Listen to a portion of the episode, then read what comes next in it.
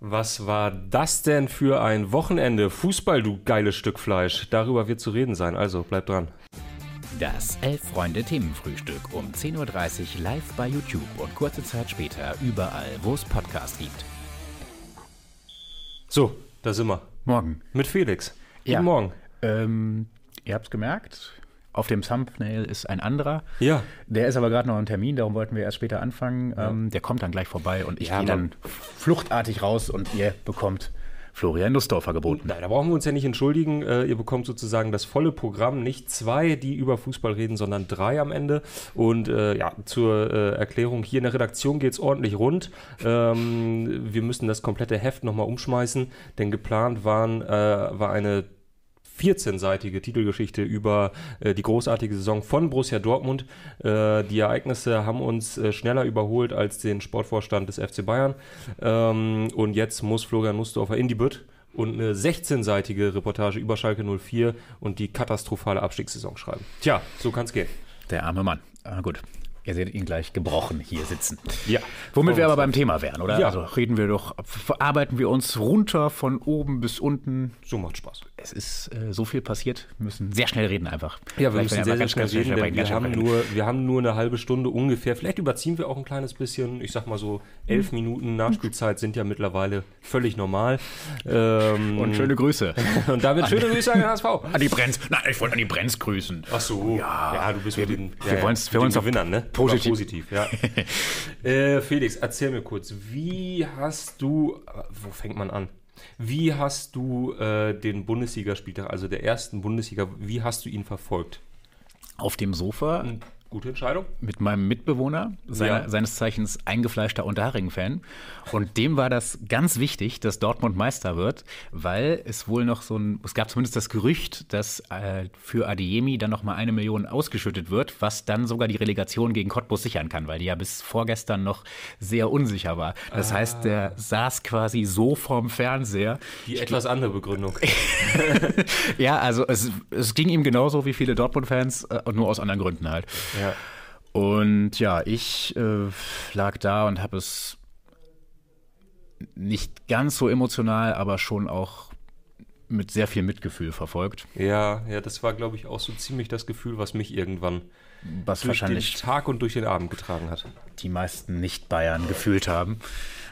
Naja gut, also ich glaube, es gibt ja irgendwie so zwei Lesarten auf dieses Spiel, nämlich die eine Seite, die irgendwie mitfühlt, vor allem wahrscheinlich mit Edin Terzic, also diese, dieses eine Video von ihm vor der gelben Wand nach dem Spiel, das ist ehrlich gesagt für mich wirklich nicht so ganz auszuhalten. Also diese ersten fünf Sekunden sind wirklich so, dass man denkt, man, jetzt nimmt den Mann doch in den Arm.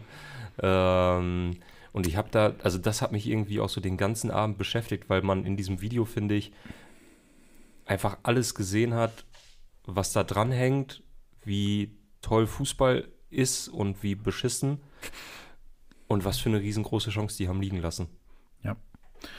Ich glaube, immerhin hat die gelbe Wand ihn zumindest verbal in den Ja. Arm genommen. Das ist ja auch, das ist vielleicht die gute Nachricht auch.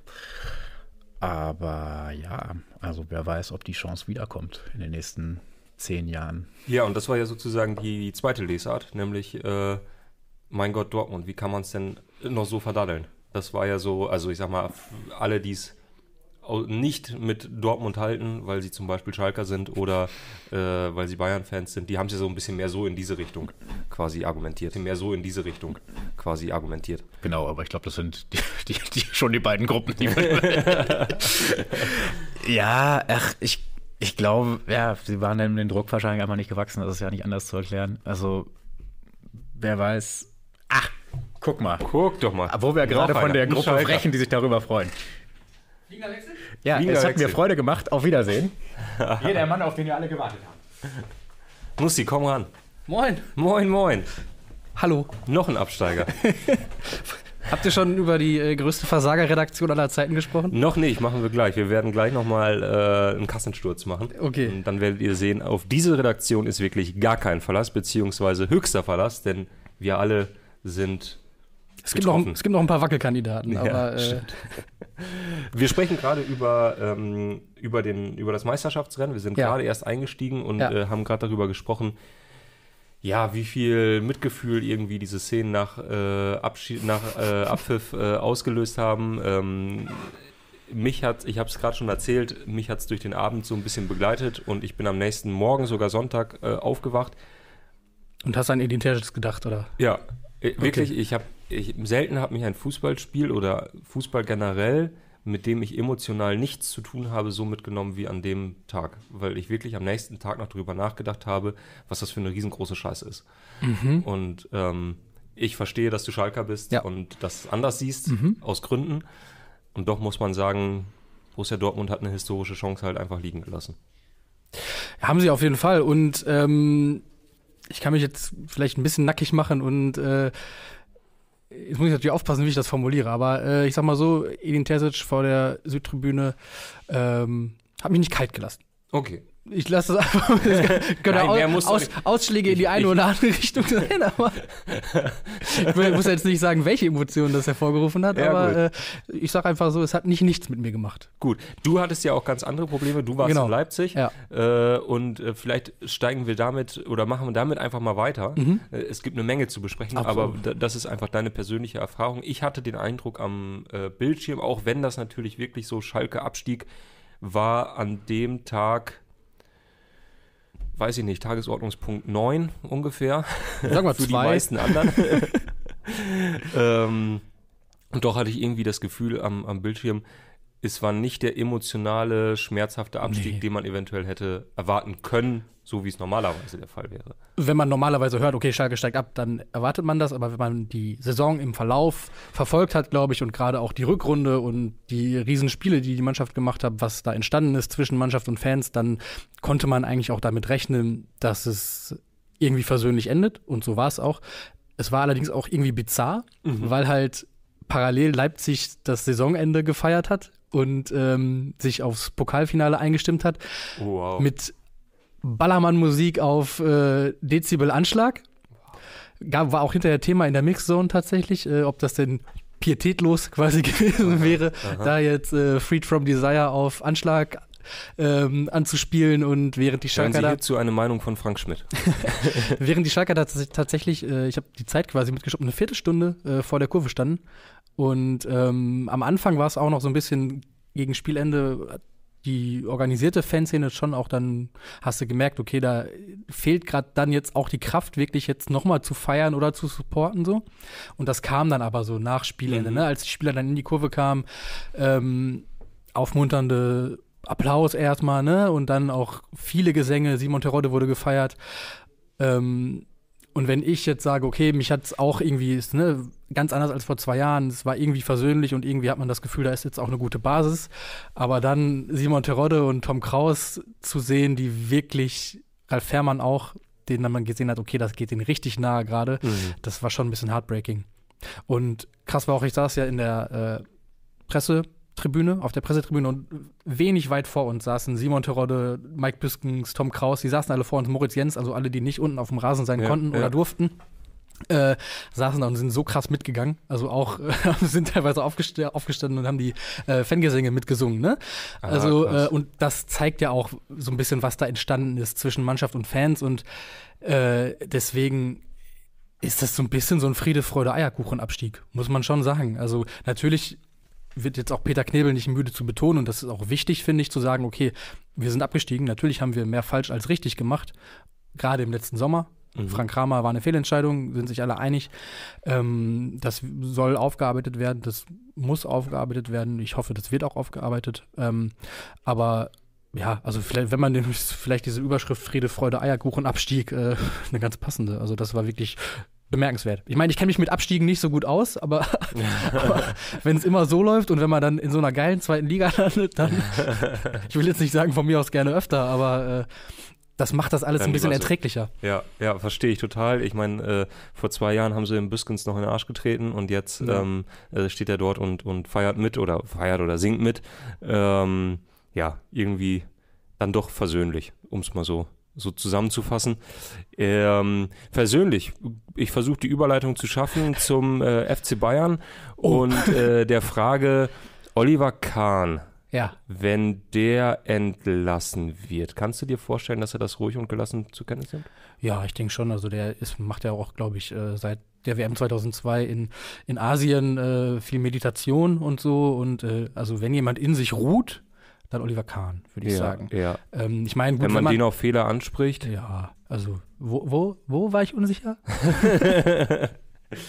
ähm, nein, also tatsächlich, ich finde, doch, ich finde, Oliver Kahn hat ja eine bemerkenswerte Entwicklung genommen. Mhm, mhm. er hat ja in seiner Rolle als TV-Experte, hatte man ja fast teilweise das Gefühl, der, ist, der Mann ist tiefenentspannt, was man, mhm. was ihm ja als Spieler völlig abging, wo er immer auf Adrenalin war, immer krasse Anspannung, 100% ehrgeizig, weiter, ja. weiter.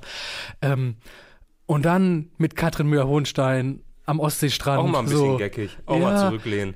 Da ist hatte man, so hatte man das Gefühl, Fußball. der ist ein neuer Mensch. und dann ist er aber, also seitdem er CEO bei Bayern ist, ist er so ein bisschen zurückgekehrt in sein, in sein altes Ich, finde mhm. ich. Und deshalb ähm, da wollte ich dich mal kurz fragen, Mia Samia-Gefühl, wo, äh, wo, wo, wo, findest du das nicht mehr? ja, genau. Und deshalb ist er, glaube ich, äh, natürlich, also äh, es kursieren ja mehrere Versionen ja. über das, über die Art und Weise des Telefonats zwischen mhm. Herbert Heiner und Oliver Kahn. Mhm. Auch Uli Hoeneß weiß anscheinend Bescheid und sowohl Hoeneß als auch Heiner sagen, es war schon sehr emotional und nur Oli Kahn sagt, äh, ruhig und gelassen. Ähm, ja, ja, also Hoeneß und Heiner haben ja, haben ja mit ihm gesprochen. Ja, also, okay. also zusammen im, im Raum gesessen. Ah, okay, es war persönlich, okay. Genau. Und haben ihm die Entscheidung mitgeteilt. Am Donnerstag um 11 Uhr war das, mhm. um 12.30 Uhr dann mit Brazzo. Mit Brazzo sind sie essen gegangen, Mittagessen gegangen. Äh, ja, Salihamidzic hat das zumindest aus deren Sicht, so wie sie es erzählen, besser aufgenommen, hat gesagt, er sei natürlich enttäuscht und äh, traurig, aber könnte das nachvollziehen und äh, würde sich halt eben freuen, wenn er am Wochenende mit der Mannschaft mitfahren könnte. Das haben sie ihm dann auch äh, gestattet. Ja. Ähm, bei Oliver Kahn war es, so heißt es, anders. Naja, und wenn man sich die Konsequenz ansieht, dann ist ja vielleicht auch naheliegend, dass dann die Version auch irgendwie die diejenige ist, die näher an der Wahrheit ist als die von Oliver Kahn, der sagt, er hat es ruhig und sachlich zur Kenntnis genommen. Denn wenn es so gewesen wäre, hätten sie ja vielleicht auch gesagt, ja dann setz dich mit dem Bratzo ins Auto, komm, hier hast du ein VIP-Ticket. Ja, man muss das, glaube ich, man muss das, glaube ich, wirklich nochmal noch mal im Detail oh ja. äh, aufarbeiten, weil es gibt ja wirklich, es gibt so viele kleine, feine, nette Geschichtchen drumherum. Mhm. Ähm, also erstmal ganz kurz, was ist passiert. Ähm, vor dem Spiel gegen Köln äh, war, war plötzlich klar, äh, Oliver Kahn ist nicht mitgereist. Da gab es die erste Aufregung. Sommergrippe. Dann hieß es Sommergrippe, äh, könnte nicht mit. Äh, allerdings hatten mehrere Journalisten von äh, der Bildzeitung, vom Kicker, da schon äh, die Alarmsirenen am Leuchten und haben mhm. gedacht, oh, das, das passt aber zu einigen, was wir schon so drumherum gehört haben. Wir hören uns mal weiter um. Ja. Und der Kicker hat eine Push-Mitteilung rausgegeben. Ich bin mir nicht ganz sicher, weil ich getickert habe mhm. und, und das zeitlich teilweise nicht mehr ganz einordnen kann rund um den Abpfiff. Ja. Also die sind gerade Meister geworden oder waren im Begriff Meister zu werden, als es dann hieß, äh, Salihamidzic und Kahn sind entlassen worden. Hat dann nochmal, also als Salihamidzic auf den Platz kam, war es schon klar.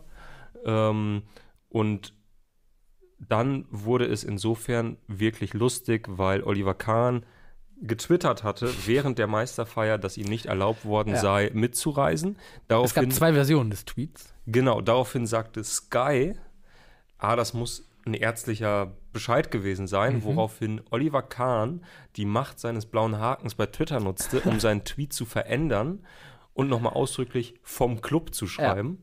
Ja. Ähm, also der Club hatte es ihm verboten und dann wurde es natürlich langsam lustig. Äh, bei Sky überschlug sich alles. Äh, Didi Hamann äh, sah seine große Stunde gekommen und äh, verurteilte also nun das Handeln des FC Bayern als äh, nicht familiär und respektlos. Mhm. Ähm, beim FC Bayern feierte man weiter. Thomas Tuchel, Thomas Müller mussten sich äh, zu Gesprächen hinreißen lassen. Ähm, und dann richtig lustig wurde es am nächsten Tag im DSF-Doppelpass. Im Sport 1 Doppelpass. Das ist fantastisch. Fantastisch. Pitt Gottschalk vier Minuten lang erzählt, was genau passiert ist, wo ich mich aufrage. Pitt Gottschalk, Wenn er es so sagt, dann wird es vielleicht auch so, oder dann muss es so gewesen sein. ich glaube, Pitt ja Gottschalk kann, kann sehr gut mit Uli Hoeneß. Man hatte, man hatte den Eindruck, ja man hatte schon den Eindruck, dass dort eine Version erzählt wird. ja. Und das eventuell jetzt nicht nochmal bei Oliver Kahn nachgefragt wurde, ob es aus seiner Sicht genauso war. Mhm. Er hat seine Version eben erzählt und daraufhin hat Oliver Kahn sich wieder per Twitter zu Wort gemeldet und nämlich genau das dementiert, nämlich dass er das alles ruhig und besonnen aufgenommen hätte. Dann kam es zur Bayern Pressekonferenz mhm.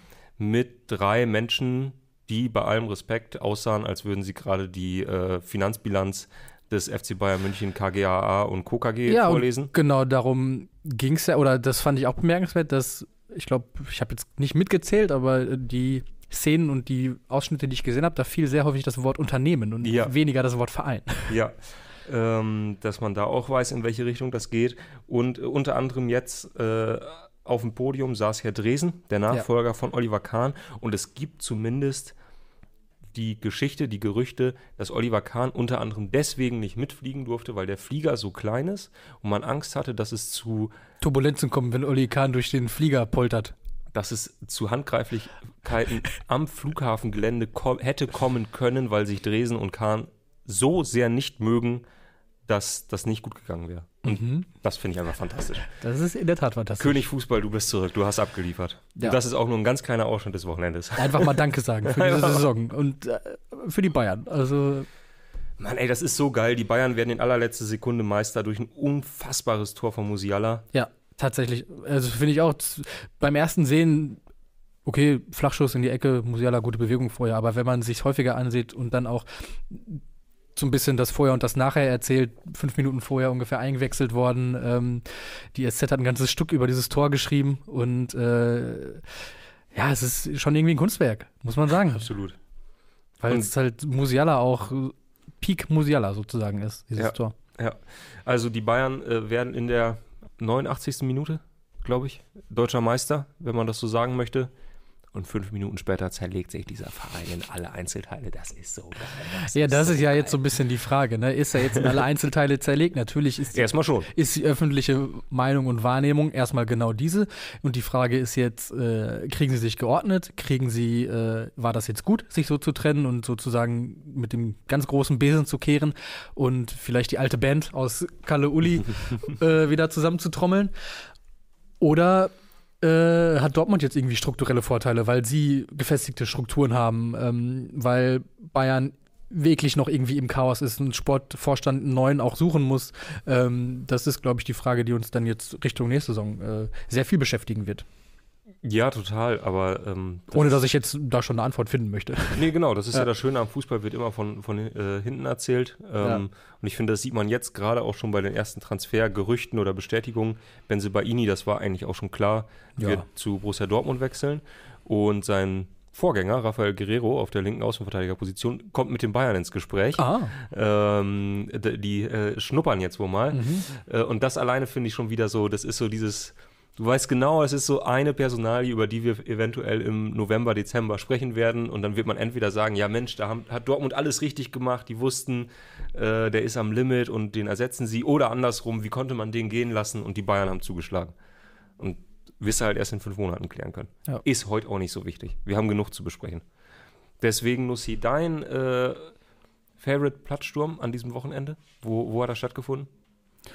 Oh, in Osnabrück, da sage ich jetzt einfach mal, weil Wirklich? Ja, weil ihr, ich weiß, du, du siehst es nicht so gerne, aber das war, das war einer, der war berechtigt, da war ein krasses Last-Minute-Tor. Es gab ähm, noch ganz kurz Zweifel, äh, sieht man auch in der Wiederholung beim, ähm, ich weiß nicht, wie heißt der Torschütze zum 2 zu 1? Kriegst du den Namen zusammen? Äh, ich sowieso nicht. Okay, gut.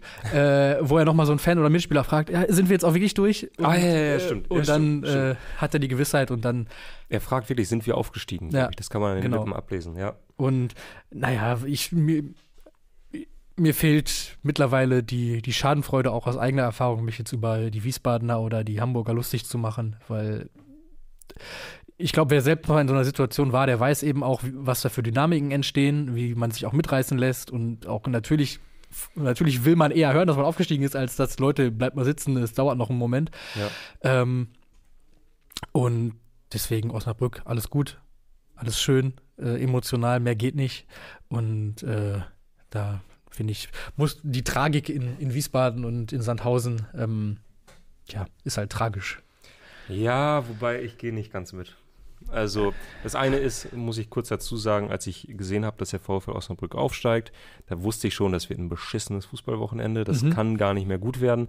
Ähm, nee, ist natürlich schon, schon extreme Szenen. Janis Wulff, Entschuldigung, um das Ja. äh, der Vollständigkeit halber natürlich zu nennen. Natürlich mit äh, von Jens so. Tietze hier mit VfL Osnabrück Logo im Profil. Also ja, Janis Wulff, der Mann für die entscheidenden Tore.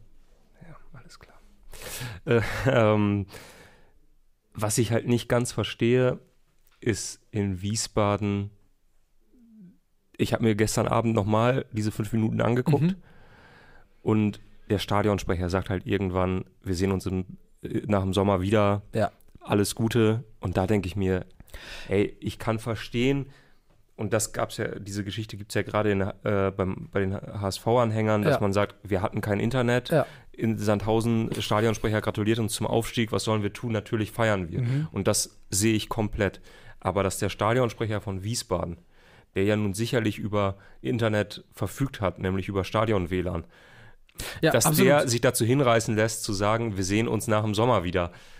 Also finde ich auch. Das Das, finde ich- Und aber das sind ja eigentlich Dinge, die sich einfach lösen lassen und wo man dann vielleicht auch hoffentlich für die Zukunft daraus lernt, dass man in solchen sensiblen, sehr, sehr sensiblen Momenten den Stadionsprechern auch, ich meine, die äh, haben die Pflicht, bei jeder, bei jedem Bengalo eine Durchsage zu machen, so, Ja. ne? Und dann gebt denen doch bitte auch eine Handreichung dafür, wie sie in so einer Situation, wo es um Aufstieg und Abstieg geht, den Leuten irgendwie, gebt denen was an die Hand, gebt denen äh, das die beste Internetleitung, die ihr vor Ort habt und gebt denen so ein bisschen so einen Leitfaden an die Hand, dass sie sagen können nach Spielschluss, okay, da und da wird noch gespielt, nach Spielzeit sieben Minuten, so ein bisschen die Leute auf dem Laufenden halten, informieren, transparent sein Ja, und ja. dann, dann ist es, dann hast du die Probleme ja nicht. Eben, genau. Und ich meine, äh, gerade in Wiesbaden, Markus Höhner hat da kommentiert, der hat das live kommentiert, der, der sitzt, so wie ich das da kenne, der sitzt irgendwie z- 20 Meter von dem Stadionsprecher weg.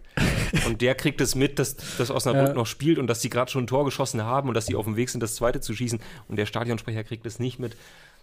Das, ich will den gar nicht für alles jetzt hier verantwortlich machen, aber das ist einfach dann blöd gelaufen. Und ähm, ja, dadurch, also du bist ja sonst auch immer ein Fan von Shithousery und Ja. Ich fand schon extrem geil, wie die Halle-Fans danach das Ding abgefeiert haben. Das Also, auch, finde ich, leid. das absolut, Also absolut steht ihnen, steht Also- voll, vollkommen zu. Also, hab eine gute Zeit da, Ja. ehrlich. Ähm, irgendworan muss man sich hochziehen. eben. Ähm, und ich sagte, ich würde gerne mit den HFC-Fans gerade tauschen. Also äh, ich wäre der allererste.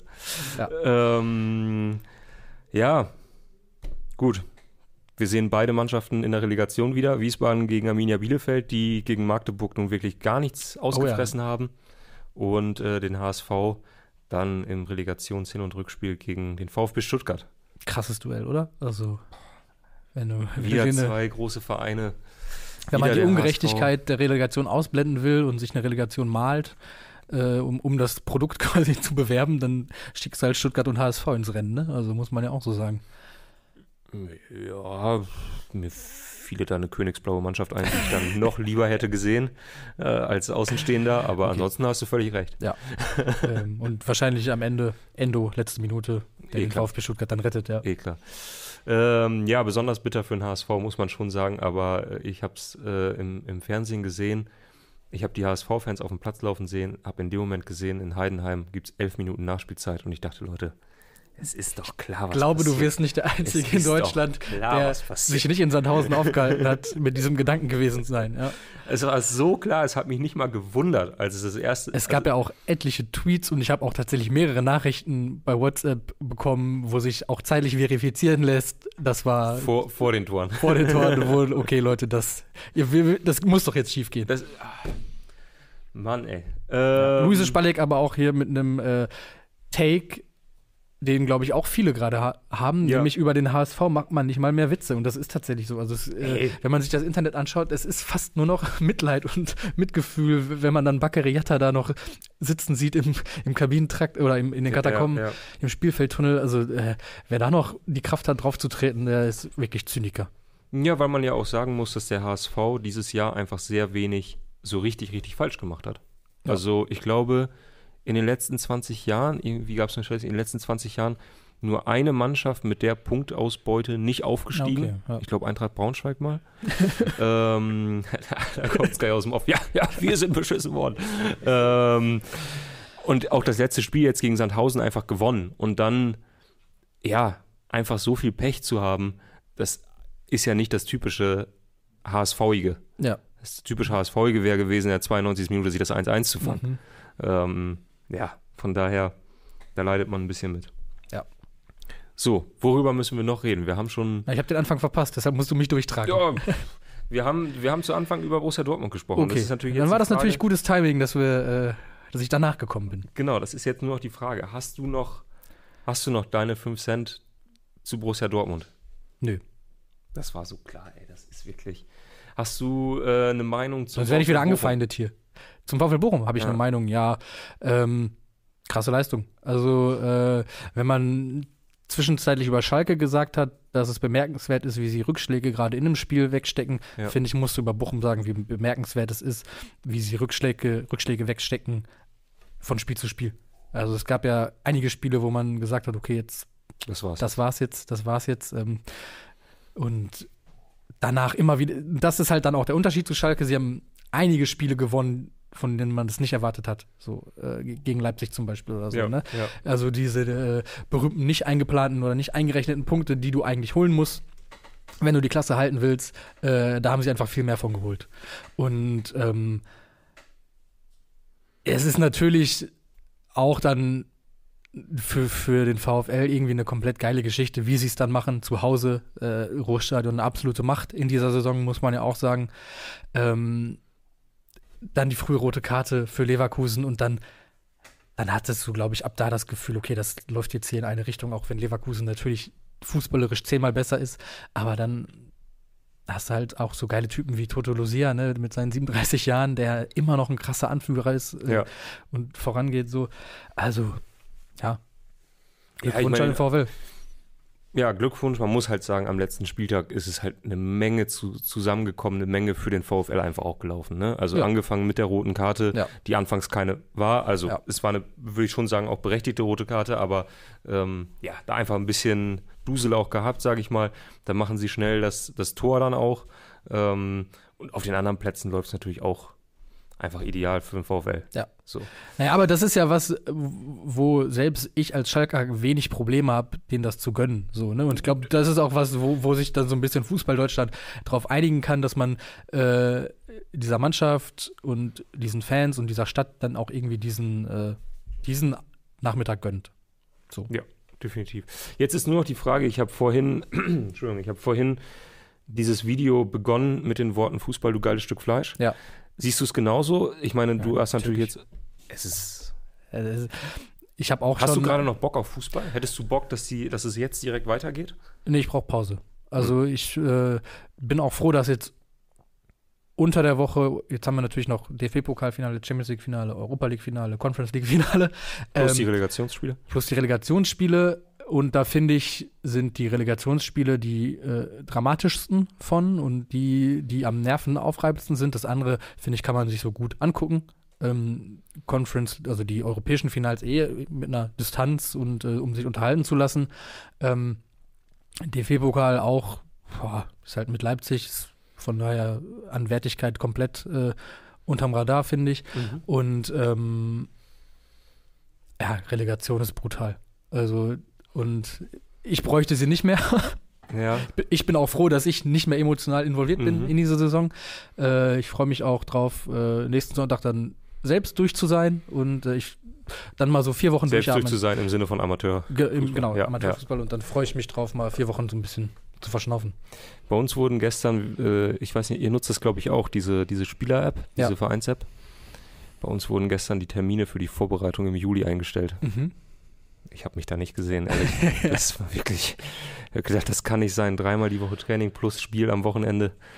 Ich sehe mich da gerade gar nicht. Ja. Gar nicht. Ähm, ansonsten sehe ich es ein bisschen, ja, ich sehe es auch so ein bisschen wie du. Bin froh, dass das meist jetzt irgendwie vorbei ist. Brauchst du diese Pause, brauche auch mal, ich brauche einfach wieder das Kicker-Sonderheft im Freibad mhm, und mhm. mich langsam wieder drauf einstimmen. Worauf ich gerade, merke ich, richtig Bock hätte, wäre ein Turnier. Ja, kriegst du. Ja, kriege ich, weiß ich. Aber das ist ja auch erst am 20. Juli. Das stimmt. Das dauert ein bisschen. Ja. Ich hätte jetzt Bock, du könntest mir jetzt ein Turnier geben. Mhm. Und das bräuchtest du mir nicht nackt auf den Bauch binden, ich würde es so nehmen. Also wirklich, äh, jetzt so eine, ja. auch eine EM oder so, das fände ich geil. Stimmt, bis zum 20. Juli ist noch lang, mhm. aber ähm, vielleicht auch für uns alle ganz gut mal den Kopf ein bisschen durch, Ach, durchzulüften. Nussi. Ja. Hm? Übrigens, äh, Jakob H. Äh, wirft hier gerade noch eine heiße Information rein. Ich hoffe, sie stimmt, denn ich gebe sie jetzt einfach mal so weiter. Schmatke bestätigt, sagt er. Also scheint es tatsächlich Realität zu werden, dass Jörg Schmatke künftig in die sportlichen Geschicke des FC Liverpool eingebunden ist. Wow. Wir sehen große Augen bei Tobias Ahrens. Da passiert gerade, da passiert gerade bei mir so viel. Da weiß ich gar nicht, wo ich anfangen soll. Ja, also hier gibt es auch erste Medienberichte, die es äh, bestätigen. Und ähm, als Sportdirektor steht die tatsächlich. Ich glaube, äh, ich habe äh, zwischenzeitlich auch von anderen Rollen gelesen, die so ein bisschen von der Wertigkeit so eher darunter irgendwie Richtung Berater oder Transferberater Ja, oder so. ja. Aber hier stand jetzt gerade Sportdirektor. Also alles Gute an Jörg Schmatke beim FC Liverpool an der Erinnert Stelle. mich so ein bisschen, auch wenn es eine andere Position ist, erinnert mich ein bisschen an den Ragnar Klavan-Transfer von Liverpool vor einigen Ja. Den holen wir jetzt auch mal. Ja. Warum nicht? Je Jeffrey Gövelöw macht dich, macht dich bereit. Mhm. Ähm, ja, worüber wir noch kurz sprechen könnten, Ja. Ist Luton. Oh ja, Die sind äh, jetzt in der, Den Scheißeingang. Den Scheißeingang. Ey, genial. Freue ich mich jetzt schon. Freue mich auch einfach drauf, diese, diese Frage, ich krieg sie gerade nicht ganz zusammen, können Sie es am, am Dienstagabend in Stoke, Ja. dass man die jetzt On a cold, rainy night in Stoke. Ja. Jetzt kann man es mal wirklich beantworten. In Luton. In Luton vor allen Dingen. Und ich glaube, da ist es vielleicht auch noch ein bisschen rougher als, als Stoke. Ja. Ähm, denn das Stadion ist wirklich fantastisch. Es gibt äh, in einer der vorangegangenen Ausgaben bei uns eine wunderschöne Geschichte und vor allen Dingen auch wunderschöne Bilder aus diesem Stadion, aus den Pubs ums Stadion herum und natürlich das, worüber alle Welt spricht, dieser Eingang zum Gästeblock, der halt mitten in so Reihenhäuser Ja, rein typisch zementiert. englische Backsteine in reine Häuser äh, reingezimmert ist und ähm, tut der Premier League vielleicht auch mal ganz gut. So ein Ja, bisschen, Auf jeden äh, Fall.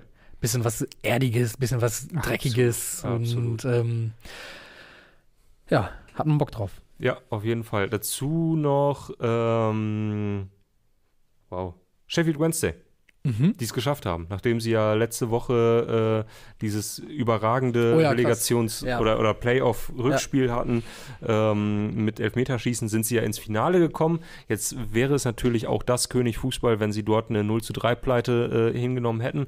Sind aber, äh, sind aber weiter, also haben das Spiel gewonnen und sind nächstes Jahr in der zweiten englischen Liga. Glückwunsch, Glückwunsch dazu. Ähm, Bengtson wirft hier eine Info noch rein, die mich natürlich auch interessiert, weil Schalke angekündigt hat, auch da bis zum Ende der Woche Klarheit zu schaffen auf der Position des Sportdirektoren, der ja seit dem, äh, ich nenne es mal seit der Flucht von Rufen Schröder äh, vakant war. Ja. Und äh, es scheint eine interne Lösung zu geben, laut Welt jedenfalls. Ähm, André Hechelmann, äh, der vom Chefscout zum Sportdirektor befördert wird, ähm, ist, Ich glaube habe ich, keine Expertise, aber Ja. find's gut. Ich habe ich hab ein bisschen Ex Expertise und Einblick auch äh, und was man so über ihn erzählt, äh, scheint ein Mann vom Fach zu sein. Und So, ähm, ich ein sogenannter ich glaub- Experte, von daher. Ich Ähm, glaube, das schadet dem, äh, sch- schadet Königsblau gerade nicht. Das, Nee. das ist ganz gut. Ja. Äh, sowieso, darüber sprechen wir in den nächsten äh, Tagen dann sicherlich noch mehr. Ich freue mich sehr auf die kommenden Tage, denn es werden einfach auch viele Entscheidungen gefällt werden. mhm. Was passiert in München? Oh ja, Was äh, passiert in Dortmund? Was passiert bei Hertha? spannend. Und wer bleibt beim SV Meppen? Noch spannender. Ähm, wir werden auch morgen wieder äh, äh, berichten. Aber nur, wenn ihr senden. Daumen da lasst. Aber nur, wenn ihr Daumen da lasst. Also lasst einen Daumen da, lasst ein Abo da, wenn euch das gefallen hat. Wir sprechen hier auch in den nächsten Tagen und Wochen über Fußball und ähm, sprechen darüber, wie toll das alles war und ist. Tschüss.